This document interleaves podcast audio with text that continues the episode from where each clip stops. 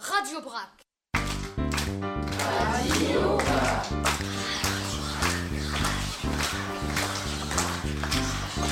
Radio Brac.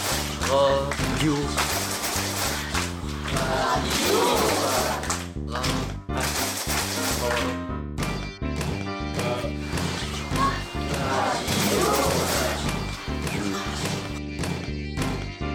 Une émission qui déchire.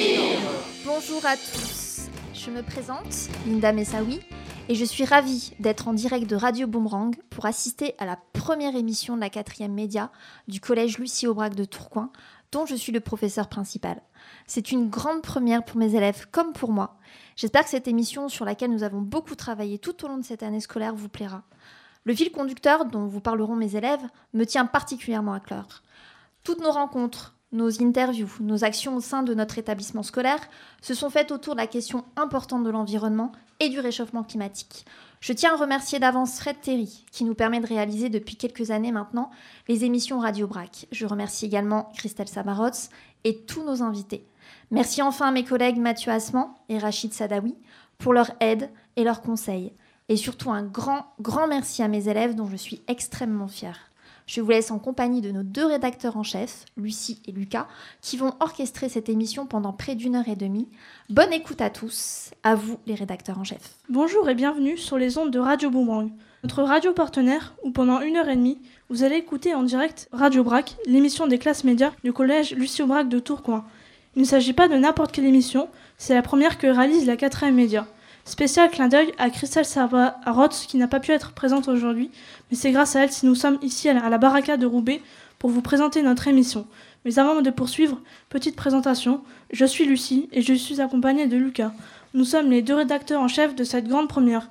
Lucas, dis-nous, de quoi nous allons parler au cours de cette émission? Eh bien, Lucie, nous allons parler de la fin du monde toute proche. Sois sérieux, Lucas. Nos auditeurs vont changer de station. Mais ce n'est pas une blague, Lucie. Vois-tu, les pénuries d'eau et de nourriture, la pollution de l'air et du sol, la disparition des insectes, le septième continent de plastique, les pesticides qui empoisonnent la biodiversité, ce n'est pas du futur, c'est déjà le présent. Tout s'effondre. Je propose donc qu'aujourd'hui, on ait comme invité un spécialiste des rations de nourriture lyophilisée, un inventeur de campements de survie et un pro de l'agriculture souterraine. Ah, Lucas, contre l'effondrement annoncé, on peut se battre, ça concerne tout le monde. Et si les gens ont des doutes, on va leur prouver, nous, les jeunes, qu'il existe des solutions. Je propose donc qu'aujourd'hui, en direct de Radio Boomerang, on parle du pouvoir des jeunes. Et tu vas voir que nos camarades de 4M2 ne manquent pas d'idées ni de volonté pour sauver notre belle planète. Le pouvoir des jeunes. Ça sonne bien. C'est mieux que le mot effondrement en tout cas. Aujourd'hui, nous parlerons donc de mode éthique, de la ferme urbaine du Trichon, de musique, de livres, de youtubeurs, d'éco-délégués. Vous aurez également droit à nos conseils de jeunes. Garde un peu de suspense, Lucas. Mais on peut dire à nos auditeurs que nous aurons des invités au top. Les éco-délégués du collège Guy Mollet, venus en, force avec quelques camarades. Ils nous expliqueront leur engagement de jeunes éco-citoyens au sein de leur établissement. Nous aurons aussi la chance d'interroger Majdou Linsby à propos de la mode éthique. Et Vincent Moutry nous expliquera d'où vient son engagement aux côtés de Pierre Wolf dans le grand projet de la ferme urbaine de la ville de Roubaix. Il y aura aussi des reportages. Le premier reportage est un extrait d'une interview de Pierre Wolf au sujet de la ferme urbaine du Trichon. Le deuxième reportage est un son enregistré au collège du Aubrac lors de la journée pour le climat, qui a mobilisé les 700 élèves. Le dernier est une interview de Lisa, l'assistante d'allemande de notre collège, qui a accepté de nous présenter les différences entre les Français et les Allemands en termes d'écologie et de développement durable. Et si vous êtes attentif jusqu'au bout, on vous réserve une petite surprise en toute fin d'émission. Riche programme, Lucas. Ne perdons donc pas de temps et prenons le pouvoir des ondes radio. On commence par quoi? Eh bien, commençons par une petite description de la baraka, qui sera suivie d'une interview de notre premier invité, Vincent Moutry. C'est une chronique que vous présentent Axel et Calvin. Bonjour tous les deux. Bonjour à tous. Calvin et moi, on a décidé de revenir sur notre découverte de la baraka, où nous avons été accueillis par Christelle Sabarotte le vendredi 23 novembre dernier. Ce jour-là, on a eu la chance de pouvoir discuter avec Vincent Boutry et Pierre Wolf, qui ont participé tous les deux aux côtés de Christelle au beau projet de la ferme urbaine du Trichon. La baraka, nous y sommes pour notre émission. C'est un bâtiment bioclimatique fait de bois et de paille, imaginé en 2008. Dans ce bâtiment, il y a un restaurant où l'on vous conseille d'aller et des salles de réunion où sont organisés des débats. La baraka, c'est surtout une fabrique de biens communs et c'est le point de départ du projet de la ferme du Trichon. Imaginez qu'au début, ce lieu ne devait être qu'une simple petite terrasse. Au final, c'est devenu un projet de ferme urbaine. Énorme, non? On vous propose d'abord d'écouter un extrait de l'interview de Pierre Wolf, qui est l'un des représentants de cette centralité verte au cœur de la ville de Roubaix. Ici, on veut faire aussi un espace beau. Pierre Wolf, initiateur du projet, de la ferme du Trichon et de la coopérative Baraka. Un espace de nature en ville qui donne, qui soit euh, nourricier, qui, soit, qui nourrisse les gens euh, euh, dans leurs besoins de beau, dans les besoins nutritifs. C'est aussi euh, le paysage urbain qu'on va transformer avec ça. On veut refaire, euh, dans l'urbanisme, on, utilise parfois ce terme, une centralité verte. Un endroit, comme euh, une grande place. On sait que bah, c'est quoi le centre de ta ville? Bah, C'est la grande place. Bah, là, il y a un endroit où je converge, où je peux aller, et c'est parce que c'est beau, parce que c'est agréable, parce que je peux venir m'y asseoir, regarder les choses, y passer du temps en travaillant, en cultivant. On est dans un quartier populaire, moi j'habite dans ce quartier populaire. Comment on fait pour, permettre euh, aux gens en difficulté d'améliorer leurs conditions de vie? On travaille à ce que euh, il y ait des portes d'entrée. Par exemple, le modèle économique euh, sur lequel on, est pour la ferme urbaine, ça serait de dire je m'abonne euh, et pour 1 euro par jour, j'ai le droit, moi, individu, de venir cueillir ce que je veux, ce dont j'ai besoin, moi, comme individu. 1 euro par jour pour manger des légumes frais, et, enfin des légumes frais, c'est pas énorme. Et ce faisant, quand on vient ramasser soi-même ces légumes, on ramasse euh, avec d'autres autour, on fait peu à peu connaissance, on, sort de chez soi, on tape la converse, euh, on sort de l'isolement, euh, on sort, bref, on, refait quelque chose qui vous ramène dans la vie, dans le cercle des autres êtres humains. Et puis il ne faut pas croire, les, gens qui sont en situation de pauvreté, euh, ils se débrouillent. C'est-à-dire qu'ils ont des solutions aujourd'hui qui pourraient nous faire partager. Comment je fais pour euh, vivre avec peu Ils y sont déjà confrontés. Donc ils ont des choses à nous apprendre. Cette économie de l'entraide, elle peut se nourrir totalement de la débrouille que euh, un certain nombre d'entre nous, modestes, ont été obligés de développer. Le projet, il a été difficile à, créer vu que ça fait depuis, 2000 depuis les années 2010. Il a été très difficile. On a imaginé la coopérative Baraka en 2008 et on l'a construite en 2011 et elle est ouverte depuis 2008. Le bâtiment dans lequel on se trouve. Ça a été relativement vite ça. Après, bon, notre modèle économique, euh, on a emprunté pour construire le bâtiment, le resto tourne pas aussi bien qu'on l'imaginerait, donc euh, on est un peu, euh, en juin dernier, on était à la limite de mettre la clé sous la porte, comme une boîte qui n'arrive pas à faire face à ses charges.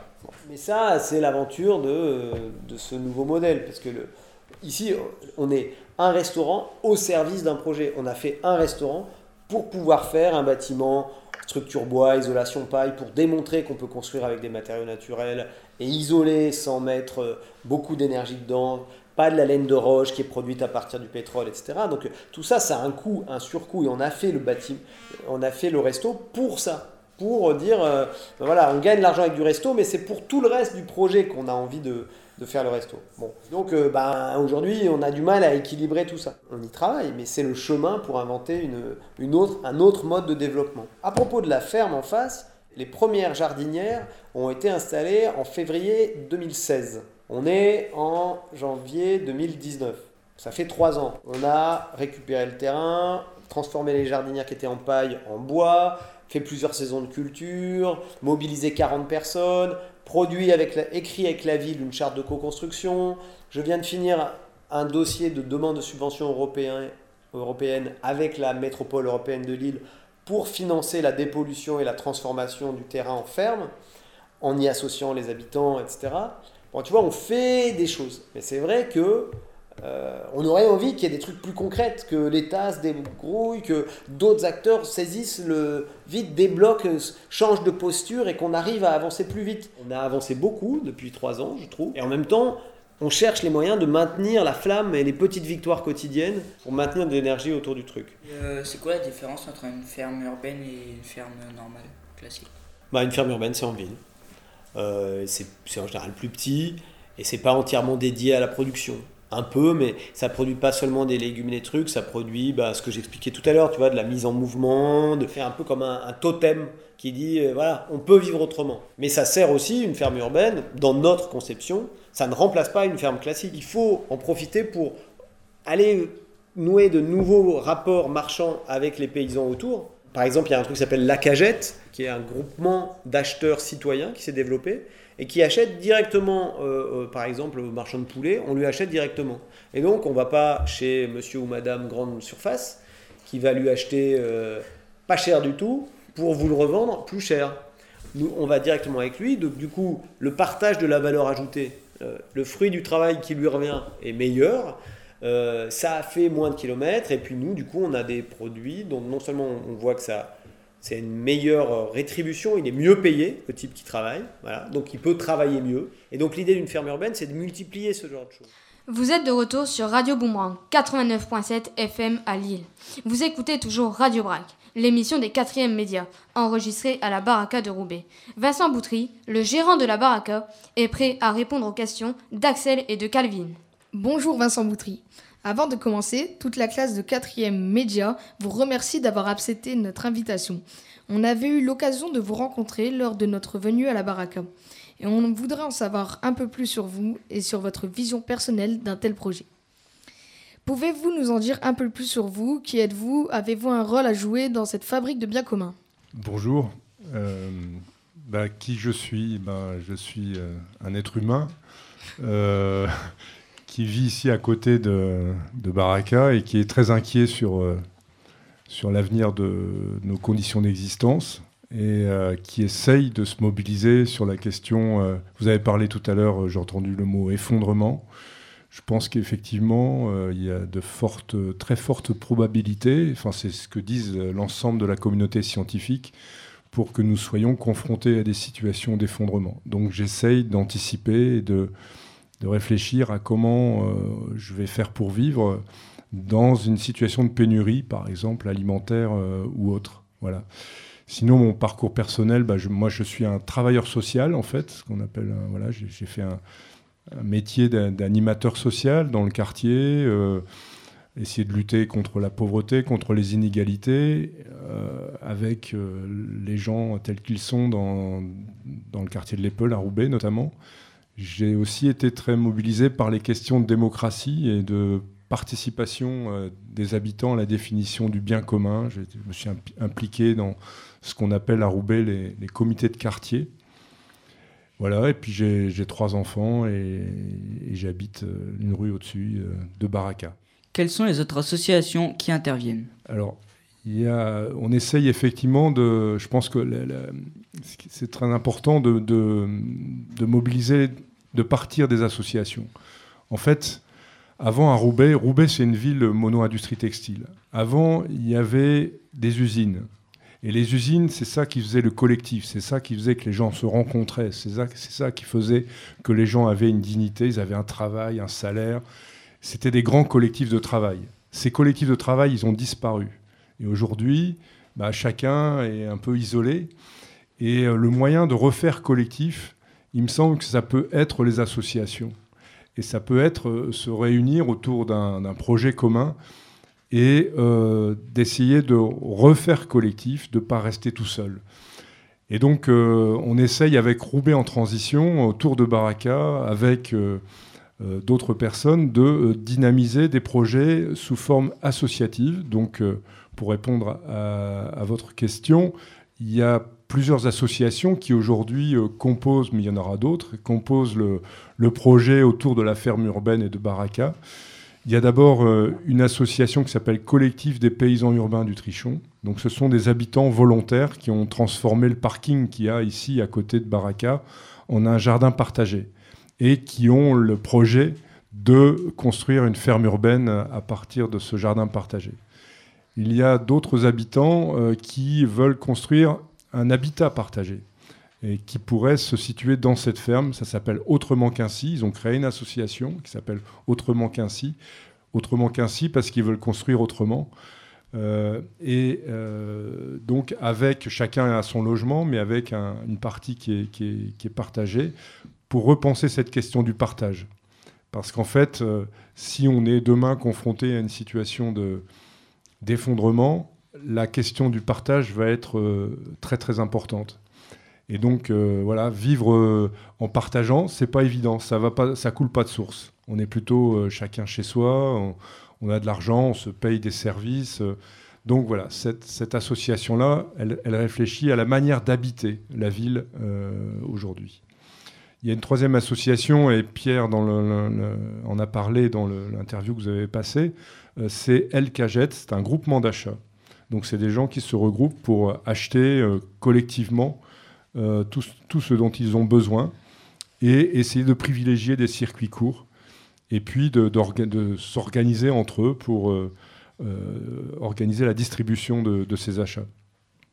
Il y a une autre association qui s'appelle la Maison Vélo Roubaisienne, qui est un, une association qui essaie de promouvoir la, la réparation vélo dans, les quartiers, euh, redonner euh, le goût d'entretenir de, de, et d'avoir un, beau vélo, et euh, de redonner le goût de la pratique du vélo qu'on a un peu perdu euh, dans les années 80.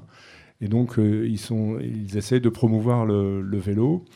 Il y a aussi ce qu'on appelle un repair café. Donc, c'est la possibilité de, euh, ensemble, réparer tous les appareils un peu qui tombent en panne trop vite. Donc euh, les, les grille-pains, les machines à laver, les, les portables. Et donc, euh, on, s'entraide pour, réparer. Donc, c'est éviter de jeter et de gaspiller tous les objets qu'on a. Voilà un peu les associations qui composent la dynamique. Et puis la dernière, peut-être, c'est celle que j'anime, qui s'appelle Université populaire et citoyenne. Donc c'est essayer de refaire un lieu d'échange de savoir dans la ville. Une fois qu'on a été à l'école, après c'est fini, on, va plus, voilà, on, travaille et puis et donc c'est essayer de re, remobiliser les gens en disant il faut encore qu'on apprenne. On ne sait pas comment on va on va faire face à, à des situations euh, d'effondrement, à des situations de pénurie. Donc il faut qu'on échange, qu'on apprenne à, à, à, savoir comment on peut euh, vivre, comment on peut développer de l'entraide euh, en situation euh, difficile. Comment un tel projet peut-il servir de modèle pour transformer Roubaix? Alors, on ne veut pas faire de modèle et chaque, à chaque endroit, on trouvera ses, ses propres ressources. Ce qu'on veut, c'est faire collectif, comme je disais tout à l'heure, c'est essayer de créer une dynamique qui nous aide et qui m'aide moi en particulier, euh, en premier lieu, à transformer radicalement mon mode de vie. En fait, les, scientifiques qui, regardent le climat, ils nous disent qu'il faut changer radicalement. Ça veut dire quoi radicalement nos modes de vie? Et donc c'est cette question-là. Et, donc en, créant cet écosystème de projets, c'est euh, nous donner de la force pour essayer de transformer euh, nos modes de vie, consommer moins, avoir une empreinte écologique la plus faible possible, et puis euh, euh, réussir à créer des relations d'entraide de, entre les personnes dans, le quartier, renouer des liens dans l'hyper-proximité. Euh, C'est ça l'enjeu et l'ambition du projet. Après, bien sûr, ces projets-là, bah, ils vont permettre d'apporter des bouts de réponse à comment on s'alimente localement, euh, comment on peut accueillir euh, des afflux de migrants sur la ville, euh, comment on fait des habitats qui sont un peu légers, qui soient qui coûtent pas cher, qui utilisent les ressources locales, comment on se déplace euh, s'il n'y a plus de pétrole demain, euh, comment on s'habille, comment, enfin toutes ces questions-là, on essaye d'y répondre à travers ces, différents projets. J'aurais une dernière question. Au tout début, vous nous avez parlé d'un animateur social. Est-ce que vous pouvez nous expliquer un peu ce que c'est? Bah, un animateur social, c'est en fait quelqu'un, enfin, c'est euh, quelqu'un qui saura faire médiation avec, euh, entre les gens. Et je pense que c'est effectivement un, rôle qui est très important. Euh, Aujourd'hui, chacun est souvent confronté à des difficultés et a des réflexes un peu individuels ou fait appel à une société. Ou à... Mais si demain on est dans une situation un peu difficile et qu'on n'a plus les moyens de se payer des services euh, comme on le connaît aujourd'hui, euh, il va falloir euh, avoir de, négocier avec son voisin, aller rencontrer son voisin et puis dire est-ce que tu peux m'aider à réparer ma maison est-ce que tu peux m'aider à aller à tel endroit? Et il va falloir des, gens qui, fassent médiation. Parce que le risque en situation d'effondrement, de, de pénurie, il y a deux choses qui se développent. Il y a d'un côté la violence qu'on connaît et qui est un risque évidemment dans ces situations-là, mais il y a aussi de l'autre côté l'entraide. L'entraide, on a tendance à, ne pas, à moins l'avoir, mais elle, peut se développer aussi très fort. Et donc, plus il y aura des gens qui, auront cette capacité à aider les gens à s'entraider, à montrer l'exemple, moins, moins les situations seront violentes. Et donc ce, rôle d'animateur social, d'organiser collectivement un peu des groupes, d'être capable de parler avec tout le monde, de parler euh, y compris avec mon voisin euh, dont j'apprécie pas les opinions ou la, ou la, façon ou sa voiture ou je sais pas quoi, il va falloir se mettre d'accord très vite avec son voisin si demain on n'a plus de pétrole et si demain on est en situation de pénurie. Et donc l'animateur social, c'est cette personne-là qui peut organiser un peu les choses dans un petit territoire, dans son quartier. Euh, voilà. Un grand merci à vous, Vincent Boutry. Vous restez bien entendu à nos côtés pour la suite. On enchaîne avec une nouvelle chronique celle de Nel, Mohamed et Walid. Tu te souviens de, la vidéo, de cette vidéo L'affaire du siècle qui avait fait le buzz il y a quelques semaines de cela? Mais oui, bien sûr, on en avait parlé durant nos heures de médias. Eh bien, nos camarades l'ont décrypté pour nous et d'une façon plutôt marrante. Nel, Mohamed, Walid, c'est à vous. Bonsoir On a beaucoup réfléchi ces derniers temps. Ouais, on va attaquer tout simplement l'État français en justice. Euh, mais vous arrive quoi les garçons? Pourquoi vous dites ça? C'est un remake de la vidéo L'affaire du siècle. On est en train d'imiter les deux youtubeurs, McFly et Carlito. Tu ne les connais pas? Ils font des vidéos sur le net Ah oui, c'est les deux comiques Des comiques peut-être, mais qui savent parler de sujets graves. On les voit dans leur vidéo L'affaire du siècle, où ils parlent des conséquences graves du réchauffement climatique. Avec ces vidéos, ils veulent faire réagir leur communauté et pousser les gens à mener des actions pour l'environnement. D'ailleurs, leur chaîne YouTube a, attiré plus de 4 500 000 abonnés. Avoir 4 500 000 abonnés, c'est une chose, mais réussir à faire bouger les choses, c'en est une autre. D'accord, mais bien sûr qu'il y a une prise de conscience. Dans leurs vidéos, on est tout pareil avec des abonnés, on les voit avec leurs followers en train de ramasser des tas de déchets dans les rues de Paris. C'est pas des cracks. Dans l'affaire du siècle, ils ont donné la parole à un tas de gens célèbres, des écrivains, des scientifiques, des acteurs, qui ont tous le même message. Il faut agir. Comment? En signant une pétition qui dénonce l'inaction du gouvernement face au dérèglement climatique. D'ailleurs, cette pétition a recueilli plus de 2 millions de signatures, ce qui est énorme. La régie, envoie-nous un court extrait. Bonsoir On a, on a beaucoup réfléchi hein, ces derniers temps. Ouais. Et on va attaquer tout simplement l'État français en justice. Pour inaction face au dérèglement climatique. On est maintenant des millions à voir que le climat se réchauffe, se dérègle. À voir les sécheresses, les incendies, les tempêtes. Les forêts les animaux disparaître, que tout peut s'effondrer. On est des millions à entendre tous les jours aux infos. Les experts du climat tentent d'alerter le monde. On parle de la sixième extinction, donc on parle de la fin du monde quelque part. Si je comprends bien, toutes ces célébrités nous invitent à porter plainte contre l'État. Mais sérieux, on a le droit de faire ça? Et pourquoi on n'aurait pas le droit? L'état de la planète et notre avenir, c'est notre priorité, non? Tout ça me fait penser au principe de la grenouille. T'es sérieuse, Lanel? Le principe de la grenouille Euh, tu sors ça d'où? Imaginez une marmite remplie d'eau froide, dans laquelle nage une grenouille. L'eau chauffe doucement, puis devient tiède. La grenouille est bien, elle trouve cela agréable. Elle nage tranquillement, et l'eau continue à chauffer, doucement mais sûrement. La grenouille apprécie moins, mais ça va, elle supporte encore, et elle nage sans réagir. Et elle s'appuie, elle s'épuise petit à petit. Pendant ce temps, l'eau devient super chaude, mais la grenouille qui est trop faible n'arrive pas à réagir. Et vous savez ce qui se passe après? Il se passe quoi? Eh bien, l'eau finit par bouillir, et la grenouille cuit dans la marmite. C'est horrible ton histoire, Nel Oui, elle est horrible, mais elle montre que lorsqu'un changement négatif est en train de se faire, il faut réagir, et vite, même si on s'imagine que rien de grave peut arriver. Si la grenouille avait réagi à temps, elle ne serait pas cuite. Pour le climat, c'est pareil. Si nous n'agissons pas vite, on connaîtra le même sort. Euh, super Nel, tu jettes un froid. À la base, notre chronique devait être drôle. C'est ce que l'on croyait aussi. En même temps, le problème du climat ne l'est pas. Je vous propose toujours de parler de climat, mais de façon un peu plus légère. On laisse de côté la grenouille de Nel. On accueille sur notre plateau Benoît et de nouveau Calvin pour leur chronique sur les éco-délégués du collège Guimolet de l'Homme. Le mercredi 16 janvier, Calvin et moi sommes allés au collège Guimolet à l'Homme. Ce jour-là, on a pu assister à la remise du label 3D.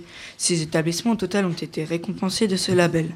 Nous avons rencontré des élèves, des chefs d'établissement, des professeurs et des parents qui, eux, s'engagent pour trouver des solutions éco-citoyennes et faire de leur collège un modèle de respect pour l'environnement. D'ailleurs, ce serait génial si notre collège pouvait également obtenir ce label. Depuis le début de l'année, des actions sont mises en place, des éco-délégués ont été élus et cinq commissions ont été constituées. Commençons par les éco-nettoyeurs. Ils ont pour mission de sensibiliser au tri des déchets et au zéro déchet. Les BIAPI ont été nommés pour la sauvegarde des deux ruches du collège. L'équipe de la BSL, bio, saison locale, devra s'assurer qu'au collège, des menus bio ou avec des produits locaux soient proposés régulièrement. Les éco-délégués de la basse-cour ont été désignés pour mettre en place l'installation d'un poulailler. Et enfin, les éco-délégués du potager vont s'occuper du jardin du collège et organiseront peut-être une disco soupe. Tout un programme. Nous aussi, on veut le label E3D.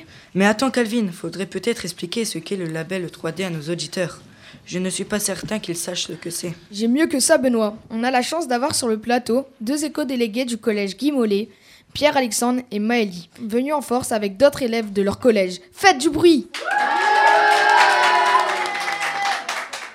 Ils ont accepté de venir nous présenter les actions qui mènent au quotidien et qui font de leur collège un modèle d'énergie positive. Bonjour tous les deux. Pour commencer, nos auditeurs ne vous connaissent pas. Pourriez-vous vous présenter? Bah oui, on va se présenter. Alors, euh, bah, moi, c'est Pierre-Alexandre. Euh, je suis éco-délégué euh, depuis la sixième, donc là, je suis en troisième. Euh, je vais bientôt avoir 15 ans. Et euh, on est des éco-délégués volontaires au collège. Et je vais vous passer la parole euh, à ma collègue. Euh, bonjour, je m'appelle Maëlie, euh, je suis en cinquième, je suis éco-déléguée depuis la sixième euh, et voilà.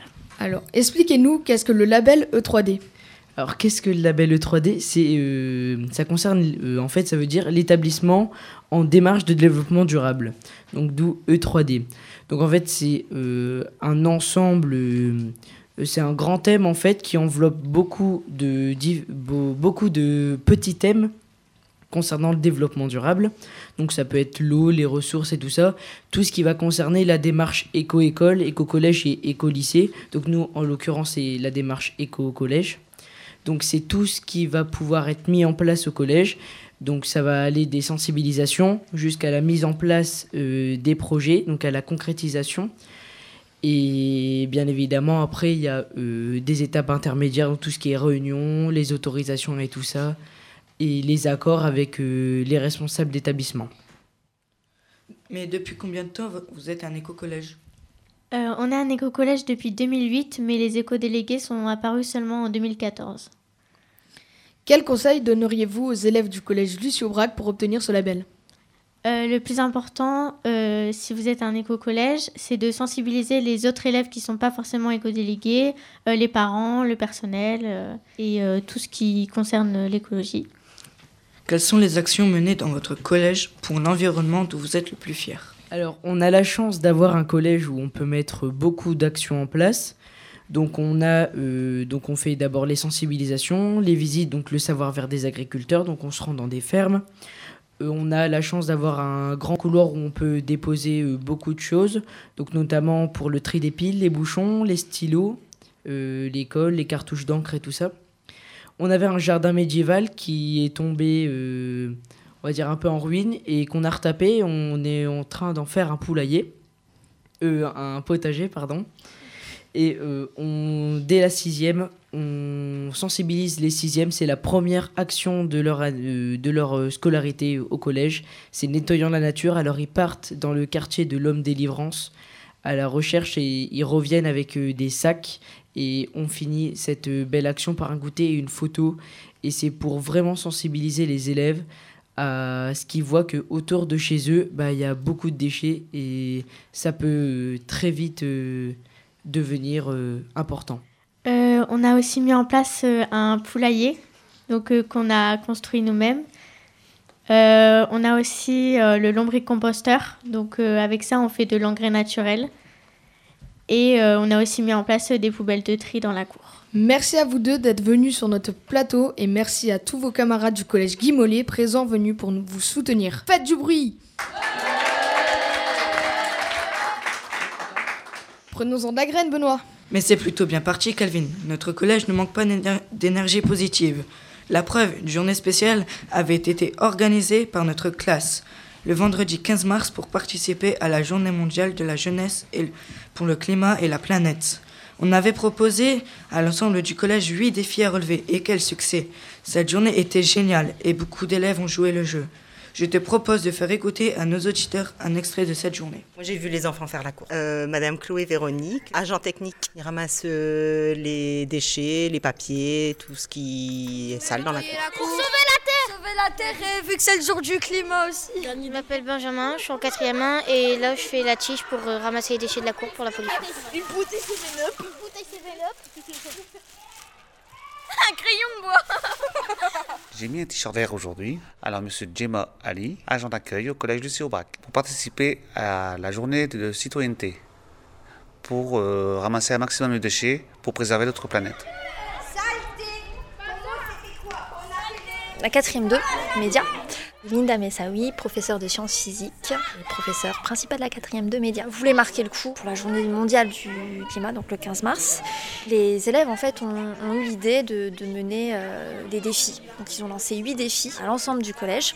Donc le premier défi consistait à venir en vert. Un défi qui était sur euh, le nettoyage euh, de la cour ou alors le plugging aussi. Il y a pas mal d'élèves qui, qui ont fait un peu de plugging en 4e 1 et en 4e 2 et des 3e aussi. Venir en trottinette, euh, vélo, donc transport doux. Planter une petite graine au 5C, bord de gourde, d'accord, donc éviter au maximum les matières plastiques. Donc un défi, euh, un max de bouchons donc pour aider la 5e 7. On ramasse les bouchons de manière à pouvoir aider euh, la- l'association Les Bouchons d'Amour. On avait un quiz nature qui était proposé au 5C. Donc euh, quelques questions sur euh, la nature, sur l'environnement, sur le développement durable.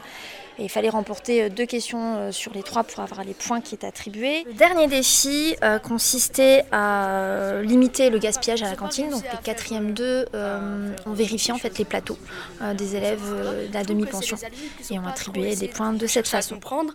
Mais aujourd'hui, je trouve que les jeunes, genre, ils ont une, part, une partie importante dans la vie parce que maintenant, la technologie, elle fait qu'avancer et que plus tard, peut-être plus tard que les voitures, on n'en aura pas besoin et qu'on trouvera d'autres euh, solutions pour euh, se déplacer. Et maintenant, parlons de maintenant, par rapport au pétrole, etc., bah, il y a des personnes, c'est pas trop leur faute parce qu'ils n'ont pas assez de de moyens pour pouvoir payer des choses qui peut-être sont plus électroniques. Enfin, ils n'ont pas assez d'argent. Et donc, du coup, ils sont obligés de payer quelque chose qui est assez polluant, mais qui est moins cher. Donc, c'est la faute à tout le monde. En fait, euh, tout le monde veut que ça change, mais il n'y a personne qui fait quelque chose vraiment pour que ça change. Tout le monde dit euh, j'aimerais bien que ça change, etc. etc. mais il n'y a personne qui, qui fait euh, vraiment quelque chose. Jeter les ordures par terre, polluer beaucoup notre planète, n'en avoir rien à faire, empirer notre situation. Bah, on est en cours de français avec Madame Bloch. J'ai écrit ça parce que bah, en ce moment notre planète ça va pas du tout et bah, on doit essayer de changer ça. Donc j'essaie de faire comprendre par écrit qu'au début rien ne va et à la fin j'essaierai de faire quelque chose. euh, comment on peut améliorer ça Alors nous sommes en cours de français en cette journée très importante euh, de mobilisation pour le climat. Caroline Bloch, professeure de français. Nous avons décidé avec Monsieur Asman de faire une heure de co-animation. Euh, L'objectif c'est faire des ateliers d'écriture pour la nature, en faveur de la nature. Et donc à partir d'un photolangage, les élèves ont choisi une image. Et à partir de cette image, ils doivent écrire un gestomètre. Le gestomètre, c'est une pratique oulipienne. Et donc c'est une écriture à contrainte. Et chaque vers doit commencer par un verbe à l'infinitif. Et après un temps de travail individuel, là ils sont en collectif et ils écrivent un gestomètre collectif. Non, le, le garde pas. Que sinon ça le fait pas ça. Mais c'est sûr qu'on garde ce plan-là, il y a- je crois, il y a des autres plans. Non, mais genre, pour l'instant on voit. Bah là, monsieur Asma, il nous a, il nous a demandé de, euh, de faire le montage de, de la vidéo d'aujourd'hui. Mariam, troisième de médias. Et donc, euh, on, a, on a plusieurs euh, rushs. Le but de la vidéo, euh, c'est qu'elle va durer 3 minutes et c'est euh, pour euh, présenter tout ce que les élèves ont fait aujourd'hui. Donc, on a fait un peu le total. Donc on est content parce qu'en fait, euh, il y a une belle participation. Donc les vainqueurs sont les cinquièmes 4. Alors déjà, ils auront le diplôme euh, de la classe la plus écologique et la plus respectueuse de l'environnement, ce qui n'est pas rien. Et ce sera un diplôme qui sera remis par les élèves de 4e 2. Et puis, il y aura une belle sortie en jeu, mais pour l'instant, je ne dis rien. Voilà, ce sera la surprise, mais en tout cas, ce sera une belle sortie. Merci Benoît et Calvin pour votre chronique et pour ce rappel de cette chouette journée du 15 mars. Le top, ce serait maintenant de poursuivre toutes ces actions. Toujours à l'écoute de Radio Brac sur les ondes de Radio Mourouin. On vous propose maintenant de faire une petite pause musicale. Gaël et Maël vont s'en occuper. Bonjour les filles. Bonjour à tous nos auditeurs. Je suis Gaëlle et je suis accompagnée de Maëlle pour vous présenter la chronique musicale. On a choisi de vous parler d'un titre du rappeur français Maître Gims, extrait de son album Ceinture Noire, sorti en 2018. Ce morceau, on l'adore. Quant au clip qu'on vous conseille de voir, il est génial. Pourquoi ce choix, Maëlle? C'est simple, dès que nous avons entendu les paroles de Maître Gims, on s'est senti touché et concerné. Ce morceau fait passer un message fort.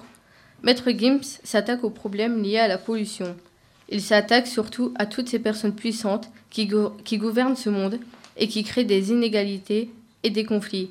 Dans son clip, le chanteur montre des images dures mais réalistes sur les guerres, la pauvreté, le sort des animaux. Et il répète cette phrase.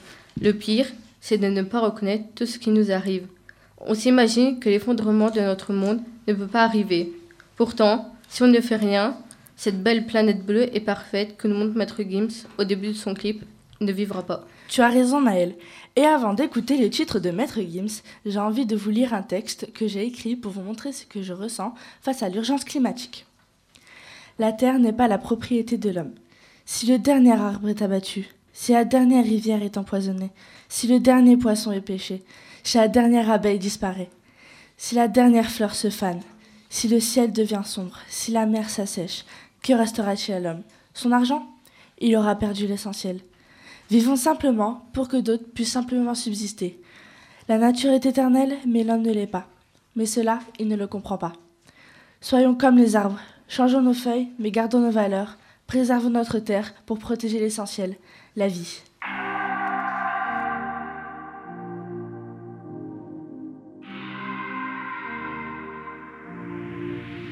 Le pire, c'est pas la méchanceté des hommes, mais le silence des autres qui font tous semblant d'hésiter.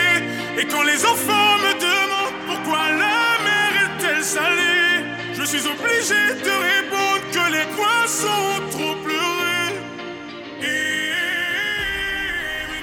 Merci beaucoup à tous les deux et merci pour ce joli texte que tu as écrit, Gaël. On passe à un tout autre registre, celui de la mode éthique. Angie, Nelia, Noan et Mathéo vont nous en parler et ils vont recueillir pour nous l'avis d'une spécialiste en la matière. Restez à l'écoute sur Radio Boomerang. Bonjour à tous. Avec mes camarades Angie, Nelia et Mathéo, nous prenons l'antenne de Radio Boomerang pour vous parler de mode. Mais pas de n'importe quelle mode. Nous allons essayer, dans notre chronique, de vous détourner de la fast fashion et de vous convaincre que la mode éco-responsable est une solution à la portée de tous pour agir en faveur de notre planète. Attends, Noan, avant de poursuivre, en quoi le fait d'aimer la mode et donc de posséder un dressing bien rempli peut être problématique pour la planète? C'est une Elia que l'industrie de la mode est la deuxième source de pollution mondiale. Le prêt-à-porter bon marché nous pousse à consommer, à gaspiller et à renouveler notre garde-robe pour suivre les nouvelles tendances de la mode. Or, est-ce qu'on a vraiment besoin de tous ces achats? Est-ce qu'on a vraiment besoin d'avoir 20 robes, 10 jeans, 30 paires de chaussures, 25 pulls et autant de t-shirts? L'impact écologique et humain grave qui en découle sont bien réels. Tu veux dire que lorsque j'achète un jean ou un t-shirt, je pollue? Et oui, Nélia, par exemple, pour fabriquer un jean, l'industrie textile utilise environ 11 000 litres d'eau. La plupart des vêtements sont fabriqués avec des fibres textiles. Et quand on les lave, le souci, c'est que des fines particules de plastique s'en détachent et atterrissent directement dans les eaux usées. Donc elles sont rejetées dans la nature. Et je te laisse imaginer les conséquences sur nous, sur les animaux et les végétaux, tout ça pour remplir une garde-robe. Stop Ne vous chiffonnez pas On a sur notre plateau une pro de la mode éco-responsable, Majdonis Bay, qui a écrit un livre Une mode éthique est-elle possible Et si on lui demandait de nous expliquer, je crois qu'elle va être capable de tous nous mettre d'accord. Bonjour Majdonis Bay. Tout d'abord, un grand merci d'avoir accepté notre invitation et d'être là spécialement pour répondre à nos questions. Nos auditeurs de Radio Bonne ne vous connaissent peut-être pas. Pourriez-vous nous en dire un peu plus sur vous, votre parcours et votre métier? Alors bonjour et merci, euh, merci de cette invitation. C'est un vrai plaisir euh, de vous écouter depuis, euh, depuis maintenant une petite heure, puisque vous finalement vous en savez beaucoup déjà sur les questions d'effondrement, de climat. Et effectivement, souvent on oublie que l'industrie textile et l'industrie du vêtement est un des gros contributeurs des pollutions mondiales, des atteintes à la biodiversité, mais aussi du dérèglement climatique. Et donc moi, mon parcours, il est, commun à celui de Vincent Boutry que vous avez euh, accueilli sur votre plateau tout à l'heure, puisque avec Vincent, on a fondé l'Université populaire il y a 20 ans maintenant. Et ça ne vous rajeunit pas. Et en fait, on a, euh, on a ensemble choisi de, de, créer un espace euh, finalement pour euh, questionner justement ces choix de société que nous faisons et leurs conséquences sur l'environnement, mais aussi sur, sur l'égalité sociale, territoriale, etc. Et moi, je suis sociologue spécialisée dans l'environnement. Donc, je suis sociologue. J'ai fait une formation en sociologie et sciences politiques et j'ai aussi un diplôme d'ingénieur en environnement. Et il y a trois ans de ça, après avoir travaillé très longtemps euh, sur le développement local durable, l'aménagement du territoire, euh, aussi dans d'autres pays du monde, euh, j'ai eu envie de m'intéresser aux causes, en fait, de la situation qu'on connaît. C'est-à-dire que très souvent, on met en place de très beaux projets comme celui de Baraka, qui permet, ou la ferme urbaine du Trichon, qui permet d'essayer d'inventer un nouveau modèle de développement. Mais je me suis rendu compte que si on avait besoin aujourd'hui de faire cela, c'est parce qu'il y avait eu des erreurs dans le passé notamment les choix qui avaient été faits de délocaliser, de sous-traiter euh, l'industrie du vêtement, de l'industrie textile à d'autres régions du monde, et le choix aussi que nous faisons tous les jours de surconsommer et de gaspiller. Et donc j'ai décidé d'écrire sur le sujet et aussi d'agir puisque je suis, euh, j'organise avec une association qui s'appelle Nordcrea le Forum national de la mode éco-responsable, de la mode circulaire. Et je fais plein de choses aussi euh, pour promouvoir, défendre et agir concrètement pour réduire drastiquement les impacts de la mode sur la planète. Dans votre livre paru en, 2018, vous dites que la fast fashion est dangereuse. Pourquoi? La fast fashion, alors je ne suis pas sûre que tous les auditeurs savent de quoi il s'agit. La fast fashion, littéralement, c'est la mode rapide. En fait, toute l'économie, tout ce qu'on fabrique, euh, aujourd'hui, ce micro par exemple, c'est ce qu'on appelle l'industrie manufacturière, qui fabrique des choses. Elle fonctionne sur un modèle linéaire. Euh, c'est-à-dire qu'on va produire toujours plus, vendre toujours plus, pour qu'on achète toujours plus. Et à la fin, pour que ça marche, il faut qu'on gaspille toujours plus, parce qu'il faut racheter des produits. Et donc, euh, l'industrie de la mode fonctionne également comme ça. Et les choses se sont beaucoup accélérées, en particulier dans cette industrie-là, qui en plus est totalement mondialisée. Euh, c'est-à-dire qu'on a, on a trouvé des leviers, des moyens pour faire en sorte que les gens aient envie d'acheter tout le temps. Donc on a commencé euh, par un levier très simple dans le domaine de la mode, euh, c'est l'obsolescence programmée des tendances, puisque la mode, par définition, ben, ça change tout le temps. Et puis on a trouvé aussi d'autres leviers, comme les soldes permanentes, on a baissé les prix. Donc évidemment, quand vous baissez les prix ici, Imaginez bien que le but de l'autre côté de la chaîne, dans les pays, 70% des, pays, des vêtements qu'on achète en France sont fabriqués en Asie du Sud-Est, eh bien on va, on va essayer de produire toujours moins cher, mais aussi toujours plus vite, puisqu'il faut très vite réassortir les magasins et faire en sorte qu'il y ait de, nouvelles, de nouveaux produits en magasin. C'est ça la fast fashion.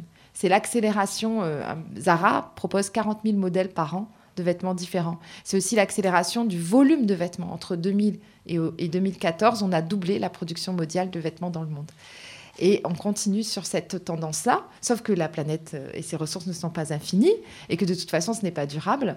Et donc, euh, la fast fashion, c'est ça. Aujourd'hui, elle émet plus de gaz à effet de serre que le transport aérien et le transport maritime. Elle est la troisième consommatrice des eaux d'irrigation dans le monde.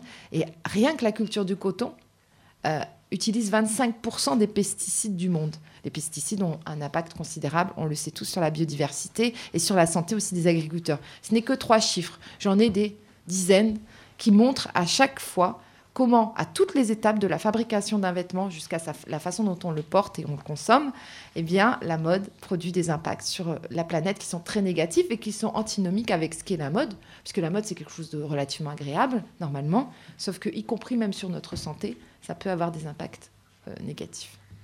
Avoir une alimentation avec des produits locaux, bio et de saison est devenu une évidence dans l'esprit des gens. Pourquoi le concept de mode éthique ne parvient-il pas à toucher autant? Alors aujourd'hui, il y a effectivement depuis une vingtaine d'années, il y a eu, euh, d'ailleurs c'est exemplaire, un, mouvement où les gens ont repris possession de ce qu'ils voulaient manger. Il y a moins une prise de conscience, des démarches. Le bio aujourd'hui, c'est entre 10 et 15 euh, de l'offre euh, de ce qu'on consomme en alimentation. Et donc, les gens se sont dit, tiens, on va essayer de, se réapproprier, pas juste prendre des produits finis qui sont vendus dans des rayons anonymes de supermarché, mais on va chercher d'où vient ce produit, qui est l'agriculteur qui l'a fait, etc. Des scandales comme ceux des, lasagnes euh, à la viande de cheval, etc., ont contribué finalement à accélérer ce processus. Et puis aussi les émissions de télé culinaires qui ont un succès fou, où les gens se posent tout le temps la question de, enfin, de savoir comment ils peuvent renouveler leur façon de cuisiner, etc. Sur le vêtement, on est encore un peu en retard, même si ça commence à bouger. Euh, peut-être qu'il y a quelque chose euh, de, plus, de moins évident par rapport au rapport à la santé. Ça, c'est souvent ce qu'on dit, c'est-à-dire que l'alimentation, on, voit tr- très clairement qu'un aliment qu'on ingère a un, effet sur notre santé que peut-être un vêtement, on, en a moins conscience, même si par exemple une étude Greenpeace qui avait été réalisée en 2012, l'ONG Greenpeace, euh, a montré qu'il y avait deux tiers des vêtements qui étaient achetés dans le prêt-à-porter euh, qui contenaient des substances considérées comme toxiques et notamment des perturbateurs endocriniens. Mais malheureusement, euh, les gens n'ont pas forcément cette conscience. Maintenant, il y a un phénomène qui est général, c'est que euh, tout à l'heure d'ailleurs dans le petit texte de Gaël, c'était assez bien exprimé, c'est-à-dire qu'on ne, on ne, on ne croit pas ce que l'on sait. On est capable intellectuellement de savoir que tous les impacts de la mode et tout ce que ça peut faire de mal, mais on n'est pas vraiment conscient jusqu'au bout. Et la mode, c'est la futilité, c'est le plaisir, c'est faire du shopping, c'est un loisir. Et donc euh, se défaire de cette euh, source parfois de bonheur et de plaisir pour les gens, c'est plus compliqué peut-être. Et, euh, donc, du coup, euh, c'est pour ça que ça freine. Et moi, je défends l'idée que la mode éthique, ce n'est pas euh, quelque chose de- d'ennuyant, ce n'est pas quelque chose de rébarbatif. Au contraire, on peut être très bien habillé, même être très élégant, même voire beaucoup plus élégant, en choisissant un autre modèle de consommation que celui de la mode rapide ou de la fast fashion. Le monde de la mode dépend entièrement des grandes enseignes. Comment convaincre ces grandes enseignes de changer de politique? Alors, euh, moi, je, m'y évertue beaucoup, avec beaucoup de, de passion et d'énergie, euh, puisque j'organise le Forum national de la mode circulaire. Je vous ai dit tout à l'heure que le problème de la mode, c'était qu'elle était linéaire. On, produit plus pour jeter plus, ça n'a aucun sens. Donc moi, je défends un autre modèle qui est d'éco-concevoir les produits, d'utiliser le maximum de matières recyclées et de faire en sorte d'utiliser des matières, euh, euh, des ressources naturelles en quantité limitée pour produire de euh, limiter aussi, euh, de proposer autre chose que de vendre juste des vêtements. On peut réparer les vêtements, on peut les, les améliorer, on peut les upcycler, on peut les, les, louer aussi, on peut voilà, acheter du seconde main, etc. Et dernier point, on peut euh, évidemment voilà, développer une meilleure consommation. Donc, les enseignes, aujourd'hui, elles sont à la croisée des chemins, puisque moi, j'ai toujours eu la conviction que si ce modèle, ce modèle économique n'était pas viable pour la planète, il n'était pas non plus du point de vue du business. C'est-à-dire que le marché est saturé. À force de baisser les prix, les consommateurs ne donnent plus de valeur aux vêtements. Il y, a une perte de valeur. Et donc aujourd'hui, y compris ce marché-là est en crise. Donc l'argument aujourd'hui que j'utilise beaucoup, c'est de dire que finalement, euh, on va droit dans le mur. Ici, on a vu s'effondrer les grandes usines qui étaient des, énormes châteaux industriels euh, parce qu'on a changé de modèle économique. Le monde qui vient n'est pas celui d'aujourd'hui. Et si on n'anticipe pas, on revivra le même désastre, y compris dans la distribution, y compris dans les grandes enseignes. Et donc aujourd'hui, certaines commencent tout doucement à développer des alternatives. Euh, et les gens qui sont dans ces grandes enseignes, c'est des gens comme peut-être certains d'entre vous travailleront demain dans des grands magasins, dans des... c'est des gens qui sont aussi une sensibilité et qui ont peut-être aussi envie de changer. En tout cas, on a la croisée du chemin. Le thème de mon forum cette année, c'est Il est temps d'agir. On n'en fera pas un Il est temps d'agir 2, puisque c'est maintenant ou jamais. Je pense que on est vraiment, vraiment dans un moment euh, historique et vous le montrez au travers de vos témoignages, puisque des jeunes qui parlent comme ça d'écologie, ça montre que demain, vous ne choisirez pas les mêmes, euh, les mêmes vêtements et les mêmes, euh, la même façon de consommer que vos parents, et c'est une bonne nouvelle. Moi, j'ai une question aussi. S'habiller ou se nourrir en respectant l'environnement, cela veut dire qu'il faut payer plus cher? C'est une question qui revient souvent dans les préoccupations sur le pouvoir d'achat. Alors, euh, acheter tout le temps des vêtements, euh, ça coûte cher. Donc, euh, céder à toutes les tendances, ça coûte euh, relativement cher. Et il y a une, expression qui vient d'ailleurs d'ici, du Nord, hein, qui dit euh, Je ne suis pas assez riche pour acheter pas cher. Donc, c'est-à-dire que le problème d'un vêtement qu'on va acheter pour, pour le prix d'un sandwich, c'est qu'il va pas durer longtemps, voire on l'a acheté sur un coup de tête, et puis au bout de à peine sorti du magasin, il nous plaît déjà presque plus. Donc il n'a pas d'histoire, il n'a pas de voilà, on est dans le grand gaspillage. Après sur les solutions concrètes, euh, la meilleure façon de réduire l'impact écologique d'un vêtement, c'est d'allonger sa durée de vie. Plus on met un vêtement longtemps, plus moins il a d'impact. Ça peut sembler bizarre comme idée, mais simplement un vêtement, ça nécessite de prélever des ressources naturelles, de te fabriquer, etc. Il y a plein d'étapes, il y a plus d'une dizaine d'étapes avant que ça arrive dans votre dressing, voire plus même. Et donc, si on allonge sa durée de vie, ben, on ne reprélève pas des ressources naturelles, on n'utilise plus d'énergie, etc., pour en, fabriquer un nouveau. Et donc, le seconde main, ça coûte pas cher. C'est relativement abordable, en tout cas pour des, du seconde main, euh, pas luxe. hein. Euh, et donc, c'est déjà une de seconde main, c'est les vêtements qu'on trouve sur les brocantes, qu'on trouve dans des magasins dédiés, qu'on trouve, etc. Et après, si on achète, on choisit bien ces vêtements, qu'on n'a pas euh, 36 jeans, euh, 36 euh, vêtements dans son placard, eh bien, on va acheter des vêtements de meilleure qualité, peut-être un peu plus cher, mais qu'on va porter beaucoup plus longtemps et qu'on va porter vraiment. La moitié de ce qu'on a dans notre placard, on ne le porte pas. Si demain, euh, on, on, a, on y consacrait notre budget euh, de vêtements uniquement à des vêtements qu'on porte, on a déjà 50% de plus de budget, puisqu'on a acheté des vêtements qu'on porte pas. Donc déjà, on a le double de budget. Donc, et si on raisonne comme ça surtout, on se rend compte que finalement, on fait des économies en achetant mieux. Merci pour cette question. Euh, Euh, J'ai une autre question aussi. Tout à l'heure, vous avez parlé euh, de la mode circulaire. C'est quoi la mode circulaire? Alors, c'est l'inverse de l'économie linéaire. Nous, no- c'est notre désastre, l'économie linéaire. Tout ce que vous, les, fléaux dont, vous avez parlé dans cette émission sont l'issue de ça. Parce que une entreprise, si elle veut gagner de l'argent, il faut que les gens y reviennent tout le temps. Par exemple, vous avez peut-être entendu parler de l'obsolescence programmée des téléphones portables. C'est-à-dire un téléphone portable pourrait vivre ou ou une ampoule pourrait vivre euh, toute la vie. Euh, ou un appareil photo, peu importe. Et en fait, les producteurs, certains d'entre eux, alors je ne dis pas de marque parce qu'il y a des procès en cours, il y a des gens qui ont fait des, choses sur ça, ils ont, décidé de mettre un petit truc qui va faire que le truc va se casser au bout de 3 ans, 5 ans. Comme ça, vous allez en racheter un, parce que si ça durait toute la vie, euh, bien vous n'en pas, vous n'en rachèteriez pas. Et donc, le modèle économique est fondé sur l'idée que plus je vends, plus je fais, je produis pas cher, plus je vends cher et plus les gens y reviennent tout le temps, mieux ça marche. Donc il faut changer ce qu'on appelle la chaîne de valeur. Il faut la changer. Il faut faire en sorte que le modèle économique soit pas basé, par exemple, sur le fait de vendre des produits uniquement. Si on proposait demain euh, de réparer les vêtements, avant il y avait des ateliers de réparation partout, il y en a beaucoup moins. C'est un nouveau business, c'est une nouvelle activité qui permet de créer de l'emploi. Si on redonnait de la valeur aux vêtements et que les gens étaient prêts davantage demain à payer le prix juste, comme on l'a fait pour le bio, eh bien, demain, on pourrait euh, recréer de l'activité, des emplois, y compris ici, en, euh, faisant en sorte de euh, fabriquer des vêtements qui vont être plus durables. La mode circulaire, c'est l'inverse, c'est pas linéaire, c'est on éco-conçoit, on vend autrement et on recycle. Et c'est comme la nature, le biomimétisme, c'est-à-dire qu'on imite la nature, rien ne se perd, tout se transforme. Tout ce qu'on crée, on, pense à sa, sa fin de vie et on fait en sorte qu'on va pouvoir le réutiliser pour reproposer des produits. En fait, il y a zéro gaspillage, zéro déchet. Et ça, c'est indispensable aujourd'hui. Merci Majdouline pour votre témoignage et un grand merci d'avoir accepté de participer à notre première émission. On a bien compris que pour être unique, il faut savoir se démarquer du troupeau. Et si en plus ça permet de sauver notre terre, on fonce. On a de la chance, on a eu de super invités pour cette première émission.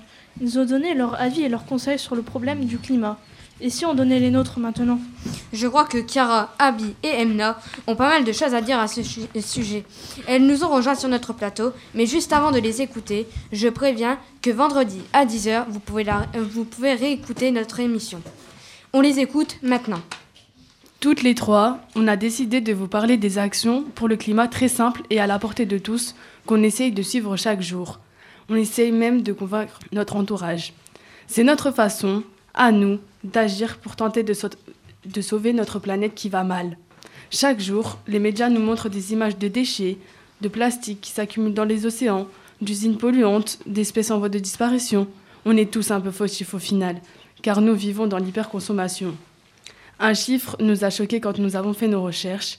Il y a, il y a environ 3,4 millions d'habitants français qui meurent de pollution par an. 3,4 millions, vous vous rendez compte? Alors on s'est dit, pourquoi pas témoigner en direct et essayer de vous convaincre? Moi, c'est Chiara, élève de 4e de médias. J'ai pris conscience que les animaux sont maltraités dans les abattoirs, donc j'ai pris une, une décision radicale, celle de ne plus jamais manger de viande. Je suis devenue végétarienne. Mes habitudes, j'essaie de les partager et de les faire accepter par ma famille. À la maison, on mange bio, mais pas n'importe quel bio, celui de notre potager. On a un jardin ouvrier et je vous assure, c'est bien meilleur. Quand on fait les courses avec mes parents, on achète en vrac. Terminé les sacs plastiques, on n'en veut plus. Pas difficile de s'en convaincre quand tu sais que 8 millions de tonnes de déchets sont jetés dans les océans par an. Le septième continent de plastique, faut le stopper avant qu'il ne recouvre cette planète. Moi, c'est Abby. J'adhère aux idées de Chiara et le sujet de la consommation de viande revient souvent dans nos conversations. Ça vous étonne qu'on puisse parler de ça à notre âge? Pas si étonnant pourtant. Quand tu sais qu'une espèce animale disparaît toutes les 15 minutes, moi ça me choque. Pas vous? Alors oui, j'avoue, je n'ai pas complètement arrêté de manger de la viande, mais j'ai énormément diminué ma consommation. Moi, c'est Emna. L'eau en bouteille, ma famille et moi avons décidé d'arrêter d'en acheter.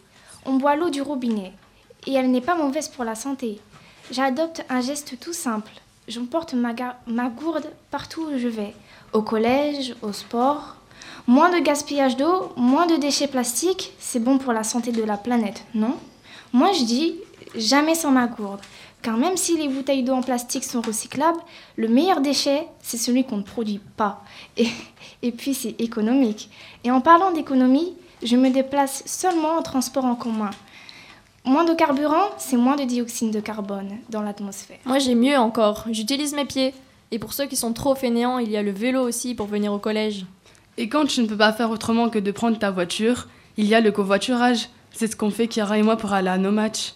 Au final, rien d'épatant à tout ça et rien d'insurmontable.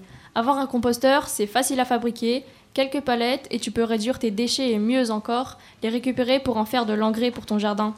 J'ai su que Lucas, notre rédacteur en chef, avait réussi à convaincre ses parents d'installer un poulailler. Certains de nos professeurs se sont mis au zéro déchet, on peut limiter nos achats de vêtements, on peut refuser les publicités ou les documents en papier, on peut cesser de surconsommer tout et n'importe quoi, on peut planter des arbres. Notre chronique ne devait durer que deux minutes, Chiara. Pour convaincre, c'est court mais je résume. Si chacun de nous apporte sa goutte d'eau, on peut éteindre l'incendie. Chaque petit geste compte. Faisons comme le petit colibri qui se bat et donne de son énergie pour éviter la catastrophe. Le pire, c'est de ne rien faire. Merci à toutes les trois pour vos conseils. Le pire, c'est de ne rien faire. Cette phrase revient beaucoup dans cette émission. Oui, il n'y a pas de petites actions. On est jeunes, mais on a le pouvoir d'agir comme les adultes. Camélia et Anissa vont nous le prouver encore une fois dans leur chronique littéraire. Écoutez bien, chers auditeurs. Voici un conseil de jeunes pour votre prochaine lecture. Bonjour Camélia et Anissa. Bonjour à tous. Anissa et moi avons en effet décidé de vous présenter une chronique littéraire pour cette émission spéciale sur le pouvoir des jeunes. Récemment, j'ai lu un livre, et ce livre m'a vraiment touchée. Il s'agit de Malala, écrit par Malala Yousafzai. Tu connais ce livre, Anissa? Euh, Non, je le connais pas, et peut-être que nos auditeurs sont dans le même cas que moi. Est-ce que tu peux nous la raconter? Plutôt que de vous raconter l'histoire, je vais juste vous en dire l'essentiel, parce que je pense que c'est une belle histoire qui mérite d'être lue. Alors voilà, Malala est une jeune fille de 15 ans qui vit au Pakistan, dans un village qui s'appelle Mingora, dans la vallée du Swat. Cette histoire se déroule au moment où les talibans terrorisent le pays et le peuple pakistanais. Mais en fait, c'est qui les talibans? Les talibans représentent un mouvement radical islamique qui s'est installé dans les années 90 en Afghanistan, puis au Pakistan. Ils ont imposé un régime qui prive de liberté le peuple, et notamment les femmes et les enfants. Malala raconte dans son livre son combat pour vivre, son combat pour avoir une éducation, pour avoir le droit d'aller à l'école. Tout simplement, elle souhaite voir son pays libre et est prête à sacrifier sa vie pour cela. D'ailleurs, elle a failli perdre la vie lors d'un attentat qui était dirigé contre elle. Et tout ça, ça l'a pas découragée Bien au contraire, cela l'a rendue encore plus forte. Elle s'est engagée à devenir le symbole de millions d'enfants non scolarisés qui se battent pour pouvoir avoir les mêmes droits que tous les enfants du monde. Elle a pu mener son combat grâce à sa famille et à ses parents qui l'ont encouragée à, à apprendre, à écrire, à lire, à s'instruire dans un pays où les garçons sont rois.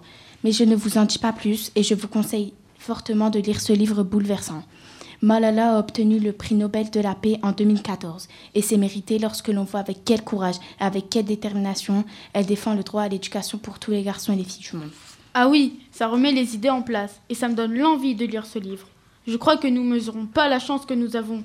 Nous allons à l'école sans bombe sur notre chemin et sans ressentir de la peur. L'école et l'instruction font partie de notre quotidien. Et pourtant, dans le monde, ce n'est pas vrai pour tous les enfants. Il faut vraiment ouvrir nos yeux. Notre monde est parfois dur pour d'autres. Heureusement que des jeunes, comme Malala, ont le courage de protester et de réclamer ce qui est juste. D'ailleurs, ça me fait penser à d'autres jeunes comme Greta Thunberg qui se battent pour le climat et notre planète. C'est une autre cause de combat, mais au final, dans les deux cas, Greta comme Malala s'engagent pour sauvegarder nos libertés et notre avenir. Moi, il y a deux citations de Malala que j'aime et je voudrais finir notre chronique en vous les lisant. Voici la première. Je sais que plus on entendra parler de mon histoire et de mon message, plus on aura de chances d'atteindre notre but, l'éducation pour tous. La deuxième citation est encore plus forte, je trouve. Un enfant, un professeur, un livre, un crayon peuvent changer le monde. Dans ces deux citations, le message est clair. Plus on sera nombreux à dénoncer les injustices, les violences, les bouleversements à venir, plus on aura la possibilité de faire entendre nos voix de jeunes pour aider celles et ceux qui ne peuvent pas ou qui n'osent pas s'exprimer. Donc faites passer le message et encouragez tout le monde à lire l'histoire de Malala. Merci les filles. Je ne connaissais pas ce livre, mais je crois que ça sera ma prochaine lecture. J'espère que cette première émission de la 4ème média vous plaît. Cela fait plus d'une heure que nous sommes ensemble pour parler du pouvoir des jeunes, surtout à travers le problème du climat. Mais pas seulement comme on l'a entendu avec cette belle chronique littéraire. Il nous reste quoi euh, euh, Il nous reste à entendre une dernière chronique proposée par Abdallah et Hugues. De quoi parle-t-elle, Lucie? Il me semble que Hugues et Abdallah ont interviewé l'assistante d'allemande et on les accueille pour qu'ils nous expliquent pourquoi. Bonjour Abdallah et Hugues. Bonjour à tous. Salut Hugues. Alors moi j'ai une question à te poser. Est-ce que tu crois que la France fait partie des pays modèles en matière de recyclage et de tri des déchets? Je dirais que non. Je pense que les Allemands sont meilleurs que nous à ce niveau. J'ai l'impression qu'en France, la prise de conscience est moins importante. Qu'est-ce qui te fait dire ça? Tes mauvaises habitudes? T'as peut-être les mêmes. Non, j'ai une intuition en fait.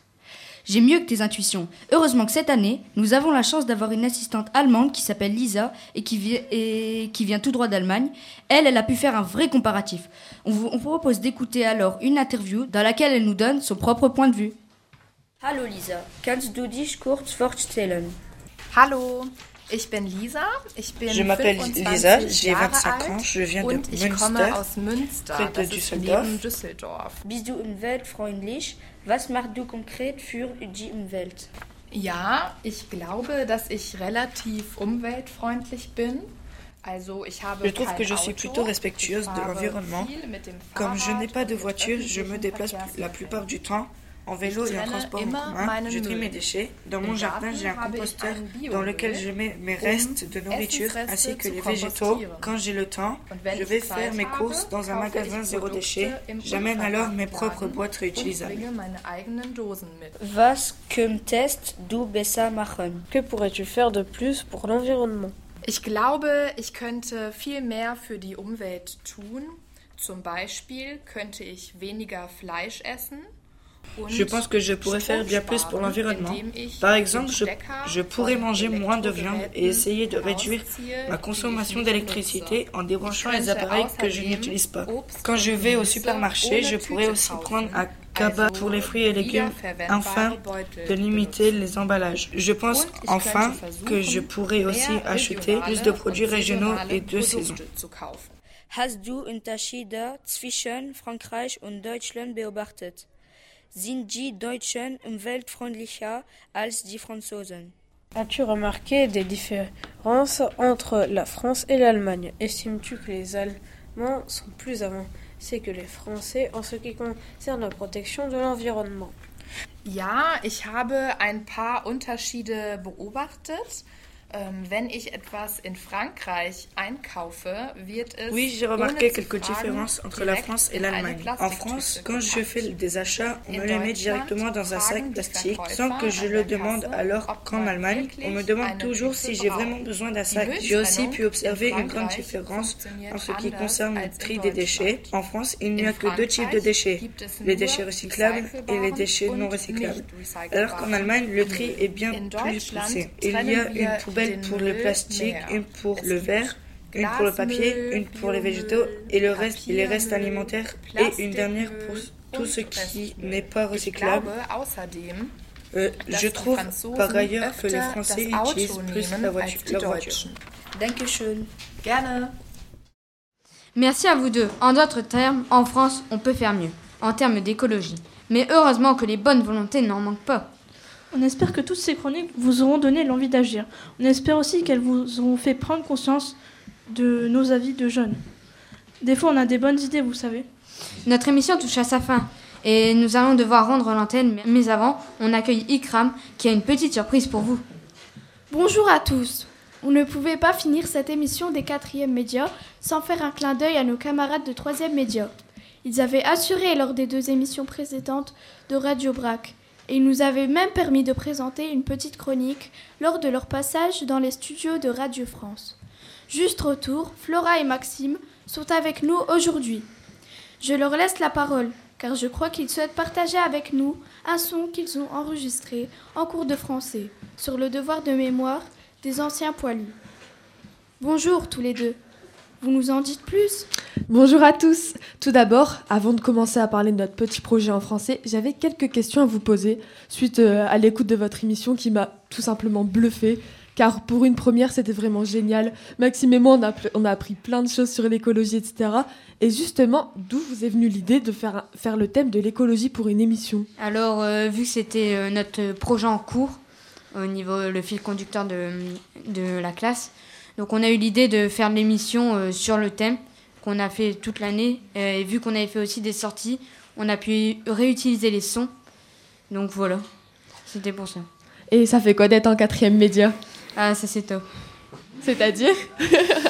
On sait qu'en tant que jeune, on peut agir et même à, même à notre âge, comme les adultes, on peut agir et, faire face à ces problèmes. Et justement, comment vous avez agi euh, à part euh, faire de la radio? Qu'est-ce que vous avez fait d'autre? euh, on avait mis euh, des actions en place, comme euh, on avait fait le World Cleanup Day.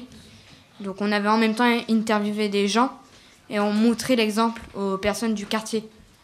Est-ce que tu pourrais expliquer c'est quoi pour les auditeurs qui ne sont pas forcément au courant? Alors le World Cleanup Day, c'est une journée mondiale au mois de septembre où, tout, où pas mal de personnes récoltent les déchets dans les rues. Donc nous, je crois qu'on avait récupéré entre 5 sacs de poubelles, d'équivalent de 30 litres. Et on les avait déposés le samedi, donc nous on l'avait fait le vendredi, au niveau euh, d'un point de rassemblement pour montrer le total des déchets qu'on avait récupérés. D'accord. Et hum, du coup, qu'est-ce que vous avez retenu de cette année? Je sais qu'elle n'est pas encore terminée, c'est juste bientôt les vacances. Mais qu'est-ce que vous en avez retenu de cette année? Que hum, un média, c'est une prise de parole. C'est hum, ça peut raconter pas mal de choses, mais il faut faire attention au niveau des fake news on peut, on peut entendre des vérités sur, euh, les, sur les sites internet, euh, les réseaux sociaux, comme Facebook, ou euh, un meurtre, mais on n'est pas sûr. Mais il vaut mieux attendre au niveau de, des radios, des émissions télé, où là on est sûr, vu que c'est avec l'agence France Presse, la, l'AFP, donc l'agence France Presse, mhm. où on est sûr, ou sinon c'est des... ou des fois ça peut arriver aussi des fake news. Et par rapport aux fake news, est-ce que vous en avez un peu parlé à vos parents, etc. Euh... Lucie, dis-moi tout. Euh, j'en ai parlé, on essaye au quotidien de faire de plus attention, euh, le plus attention possible pour éviter euh, justement les fake news. Et mais en sachant que nos parents ne sont pas forcément au courant de tout ça, que ça les dépasse peut-être un peu, est-ce que vous en avez parlé? Est-ce que vous avez été voir des adultes, etc. en parlant de fake news, il y en a une qui est, qui est venue il n'y a pas si longtemps, c'est par rapport au Royal Baby où à des moments il pensait qu'il était déjà né mais que personne ne voulait le dire au niveau de la famille royale. Oh, Donc ça avait créé une, euh, une fake news que tout le monde croyait mais euh, ça a été démenti par la reine hier. Ok, en tout cas nous ça nous fait super plaisir de reprendre les micros de Radio Boomerang. On est vraiment très heureux d'être ici. Je sais pas ce que t'en penses Maxime, mais moi je me sens un peu comme à la maison ici. Bah, moi, c'est un peu pareil. Hein. On retourne sur les bases de la troisième média et ça nous fait plaisir de partager cette expérience euh, avant la fin d'année. C'est ça. Bon, Lucas, je pense que tu as un petit truc à dire avant qu'on commence à parler de notre projet en français. Euh, bien d'accord. Flora, c'est juste génial d'avoir pu réaliser cette émission. Gros stress au départ, mais au final, on est super fiers du résultat. Et nous aussi, on est fiers de vous. Pour répondre à la question d'Ikram, si on tenait à être là aujourd'hui, c'est parce qu'on voulait vous présenter un projet que nous avons fait en cours de français cette année. La consigne était de réaliser par groupe de trois un reportage sonore en nous plongeant dans l'enfer de la Première Guerre mondiale. On devait se mettre dans la peau de journalistes envoyés dans les tranchées pour réaliser un reportage sur les anciens poilus, luttant pour survivre. Ce projet concernait aussi nos camarades de la 3e 4. Chacune des deux classes devait élire le meilleur reportage. Les deux reportages retenus ont été ensuite présentés à un jury composé de la présidente de l'Association des anciens combattants et amis de la résistance, de l'ancien maire de Tourcoing, de deux journalistes, d'un adjoint au maire, de Monsieur Lay, notre chef d'établissement à qui on fait un petit clin d'œil, de trois professeurs et de deux élèves du collège qui représentaient chaque classe. Ce jury avait la difficile mission d'élire le reportage ultime. Ça fait pas un peu bande d'annonce, ça? Et devinez qui a remporté la victoire? C'est nous, bien sûr. Euh, redescends un petit peu, je te rappelle que tous les reportages étaient au top. C'est pour cela qu'on est autant plus fiers d'avoir gagné. Et on on vous le fait écouter? Envoyez le son. 5 août 1915. Début d'une guerre qui fait rage. Voilà un an que notre patrie se bat pour nos couleurs.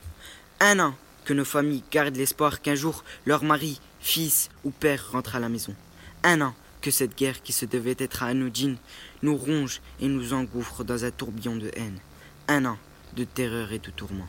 C'est pour cela qu'aujourd'hui, nous partons en immersion avec notre reporter de guerre, Flora Brier, au cœur des tranchées. Flora, par son intervention, va nous permettre de nous plonger dans la vie quotidienne de nos soldats. Flora, c'est à vous.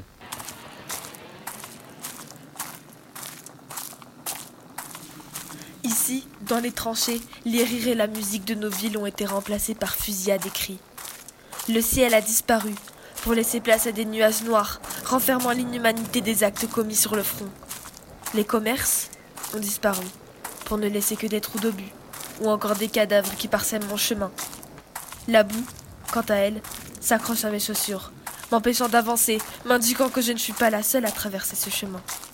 L'odeur est terriblement nauséabonde, due à l'urine et à nos camarades tombés au combat, laissant comme dernière trace leur corps putride.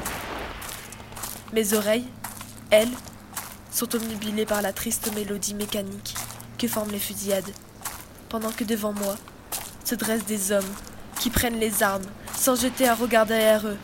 Je me faufile dans l'abri. Dans celui-ci, je vois des soldats, en tout cas, ce qu'il en reste.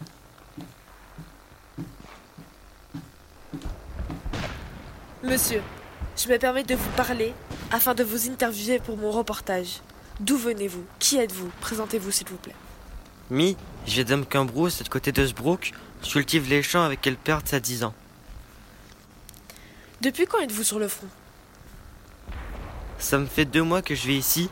Enfin, euh, vivre. C'est dur, très dur. Une femme a accouché de ça trois semaines. Apparemment, j'ai un fils. Et j'en aurai tout pour le voir. Quels sont les sentiments que l'on ressent lorsque l'on se bat pour nos couleurs? Et de la fierté ici. On est fiers et de pouvoir se battre pour défendre nos terres. Motivés, car si nous prenons les armes, c'est dans l'espoir de revoir des gens qu'on aime, nos amis, nos familles, nos enfants, mais aussi de la peur. J'ai peur, car ça fait un an que la guerre a commencé, mais pourtant elle fait des ravages, trop de ravages. Racontez-moi alors votre histoire. Mon histoire, c'est un bien grand mot. Vous voulez savoir quoi d'un campagnard, d'un petit homme qui voit ses amis mourir au front sans rien pouvoir faire?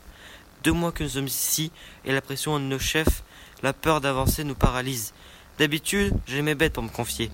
Une famille, des amis, je n'ai plus que la sombre nuit pour pouvoir me faire mon deuil. Alors, est-ce que vous avez un message à passer?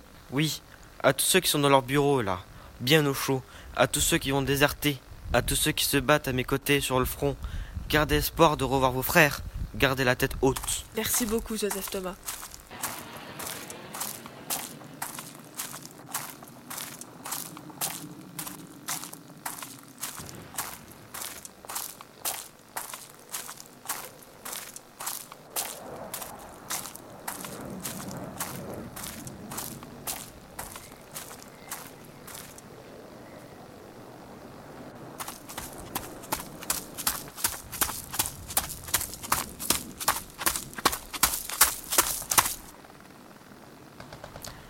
Aujourd'hui, j'ai rencontré des hommes qui se battent pour nos couleurs, qui se battent pour leur patrie, leur famille, et qui gardent espoir que cette guerre prenne fin rapidement. Aujourd'hui, j'ai vu des horreurs. J'ai vu la mort arracher encore des hommes de nos terres. Et d'autres qui s'accrochent à la vie, même avec une jambe en moins. J'ai vu le désespoir, la tristesse, la colère, la peur dans les yeux de certains. J'ai vu des soldats vivre dans des conditions horribles. La boue, l'urine qui s'accroche aux chaussures, les cris, les bombardements qui nous assourdissent, la fumée, les cadavres qui nous arrachent le cœur. Aujourd'hui, j'ai vécu ne serait-ce qu'un petit moment l'horreur de la guerre.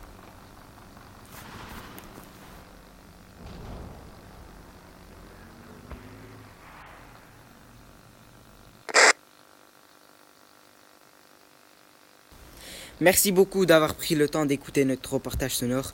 Merci à Joseph Thomas de nous avoir livré un témoignage poignant. Et merci à notre reporter de guerre, Flora Brier. Nous nous retrouverons donc dans un prochain reportage sonore et à bientôt sur NFI. Vous avez entendu le reportage des troisièmes médias en direct de Radio Boomerang. Alors, vous en pensez quoi? On, on pense que vous êtes des pros du journalisme de guerre et que nous, on est des pros du journalisme, euh, du journalisme de solution. J'ai une dernière question. quels sont vos conseils? Pourriez-vous nous en dire un peu de votre vécu de cette année? Ouais, pourquoi pas? Je pense qu'on peut en donner un, un, conseil chacun, Maxime et moi. Maxime, tu commences? Le premier conseil que j'aimerais vous dire, c'est se détacher des, des notes. C'est une, c'est un peu un conseil assez basique, mais c'est un conseil assez important parce que quand on, quand on a besoin de notes, c'est un peu une manière pour nous de se cacher et de se, se rassurer, mais que si on se détache pas des notes, ça rend le, le rendu un peu mou et euh, ça rend pas aussi bien que prévu. Tout à fait d'accord avec toi, Maxime. Et pour un deuxième petit conseil, euh, je sais que tout le monde a dû stresser aujourd'hui pour l'émission. Et si je peux vous donner un conseil par rapport à ça, c'est juste venez ici, vous avez vos notes, vous avez votre texte, mais c'est vous qui l'avez écrit, alors kiffez l'expérience, parce que c'est pas un truc que vous allez pouvoir faire tous les jours. Donc voilà, amusez-vous et continuez à faire ça si vous aimez. Merci à tous. On vous remercie d'être venus sur notre plateau. Mais juste avant de, nous, euh, de se quitter, nous allons raccueillir les éco-délégués du collège Guy car j'ai cru comprendre qu'ils souhaitaient euh, revenir. Donc, donc j'ai quelques petites questions pour vous. Donc, euh, quelles actions menez-vous dans votre collège et combien de fois par semaine ou par mois vous vous réunissez? Alors, on se réunit tous les jeudis midi, donc après la cantine, et on fait, on commence par une réunion qui dure 5-10 minutes, où on se dit euh, ce qu'on doit faire aujourd'hui. Donc ça peut être euh, un groupe de trois personnes qui va faire une affiche, ça peut être euh, cinq personnes qui vont aller voir certains professeurs pour leur demander de l'aide, et ça peut être deux ou trois personnes accompagnées d'un adulte qui vont aller s'occuper du poulailler ou du lombric composteur. Mais est-ce que cela vous prend beaucoup de temps dans votre emploi du temps? Non, pas du tout. ça nous prend juste le temps le midi et après, si on veut, enfin, si on veut continuer chez soi d'imaginer des projets, euh, on continue chez soi, mais sinon, ça prend pas vraiment de temps dans l'emploi du temps. Mais donc, au niveau des projets euh, qu'on peut imaginer chez soi, ça serait quoi comme projet à peu près euh, Par exemple, le poulailler, c'est devenu d'une blague. On a dit ici, on avait des poules, et au final, ça s'est concrétisé. Donc, plusieurs personnes chez soi ont fait des maquettes, donc sans qu'on leur demande, et puis ensuite on a demandé au professeur de technologie euh, de nous aider pour faire un plan concret. Euh, on a été euh, chercher du bois, on a récupéré les poules de l'infirmière du collège et on a construit le poulailler, on a peint des poules dessus et voilà. Donc tout ce que vous faites, c'est manuel Oui. à quand les ruches, vu qu'on en a? Ah, alors, euh, c'est vrai que le poulailler, pour le coup, c'était une, une AED, donc une assistante d'éducation, qui avait dit ah bah, Moi, j'aimerais bien avoir des poules. Après, il y a certains éco-délégués qui ont mis, euh, notamment l'année prochaine, ils ont dit Bon, bah, nous, on veut des lapins. Donc, euh, ça va devenir un collège ferme pédagogique. Mais alors, à quand les ruches C'est vrai que ça peut être une bonne idée, puisque bah, déjà, plusieurs établissements ont déjà des ruches pour, et qui font leur propre miel ou ça peut être des bonbons au miel ou tout ça. C'est vrai que ça peut être une bonne idée. Après, euh, ça reste à concrétiser comme toutes les idées. Certainement jeudi midi. Et pourquoi pas bah, le proposer euh, bah, jeudi euh, de, de, cette semaine. Mais donc, ça permettrait aussi un échange entre nos collèges. Vu que nous, on a des ruches et on aimerait bien aussi avoir un poulailler. Donc, on pourrait s'échanger nos idées. Et, on pourrait, Oui, on pourrait imaginer une rencontre. Euh, vous, vous venez euh, dans notre établissement et après vous, on vous rend visite. Puis pourquoi pas mettre un projet en commun. Donc vous, vous nous aidez dans la démarche à mettre des ruches. Vous nous expliquez comment vous avez fait, comment vous avez eu vos ruches, comment vous avez eu les abeilles, comment vous faites pour avoir le miel. Et nous, en contrepartie, on, va, on peut vous expliquer comment on, entretient un poulailler, comment euh, est-ce que c'est mieux de le faire sur la base du, du bénévolat, de dire bon bah toi tu remets de l'eau, toi tu mets des graines, ou est-ce que c'est mieux de faire un planning, comment on s'organise et tout ça, comment mettre le projet en, en fonction. Ça peut être pas mal, je pense que ça peut être un bon échange, et puis ça peut être de, de l'aide mutuelle. D'accord. Donc euh, voilà, c'était les dernières questions. Et eh ben euh, avant. Euh, j'ai une dernière question à vous poser. À vous poser. comment est-ce qu'ils réagissent vos parents quand vous faites ces projets? Alors bah nos parents, ils je pense qu'ils comprennent un peu ce qu'on fait. Après, on peut les sensibiliser en mettant par exemple au-dessus du lavabo des étiquettes en disant bah réduisez l'eau. c'est sûr qu'on peut dire à nos parents, bah, au lieu de prendre des bains plus souvent, prenez plus des douches. 70 hein, litres pour une douche, 180 pour un bain. C'est vrai que c'est quand même le double d'une douche. C'est ça fait quand même euh, beaucoup d'eau. Puis on peut aussi euh, dire, euh, pour l'électricité, tout ça, il y a toujours des gestes éco-responsables qui font qu'on sensibilise aussi bien les élèves que, bah, que les parents. Et voilà, Radio Brac, c'est fini. C'était la dernière émission de l'année pour les classes médias du collège Lucie Brac. On espère vous retrouver à la rentrée pour de nouvelles chroniques, de nouveaux coups de cœur, de nouveaux invités, de nouveaux clashs. Un grand merci à tous nos invités. Vincent Boutry, Majdoun Isbaï, les élèves du collège Guy Mollet, Flora et Maxime. On espère que vous avez passé un super moment en notre compagnie. Un grand merci aussi à Radio Boomerang, notre fidèle radio partenaire, qui nous soutient, et à tous nos professeurs, Madame Messaoui, Monsieur Asman, Monsieur Sadawi, qui nous ont aidés à la réalisation de cette émission. On a passé une chouette année en classe média, et on vous dit à très vite sur Radio Brac. Mais avant, le mot de la fin de Madame Messaoui. Merci beaucoup Lucie et Lucas. Vous avez été de parfaits rédacteurs en chef. Donc félicitations à tous les chroniqueurs de la quatrième média. Vous avez réalisé une très belle émission et j'espère qu'elle aura plu à tous les auditeurs qui l'auront écoutée durant une heure et demie. De nombreuses chroniques autour du climat ont été proposées, de l'environnement.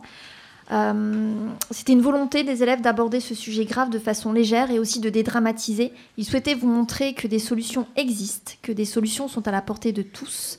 Merci encore pour les témoignages de toutes les personnes qui ont contribué à rendre cette première émission riche et vivante. Merci aux, et aux éco-délégués, euh, particulièrement du collège Guy Mollet. Euh, je suis très impressionnée de, de leurs prestations. Et voilà, si vous avez manqué cette émission, vous aurez l'opportunité de la réécouter vendredi à 10h.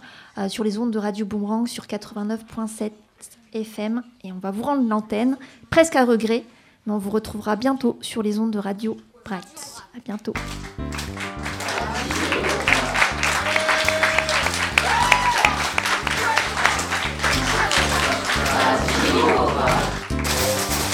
Radio.